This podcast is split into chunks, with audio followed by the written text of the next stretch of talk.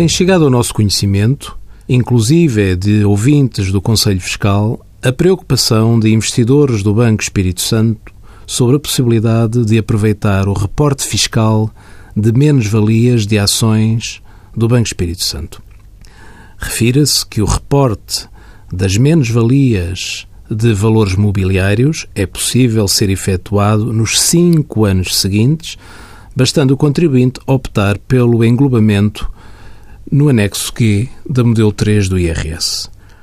Na realidade, enquanto não se der a liquidação definitiva do BES, o chamado Bad Bank, ou enquanto não existirem novos desenvolvimentos sobre esta matéria, os investidores não poderão reportar as menos-valias das ações do Banco Espírito Santo.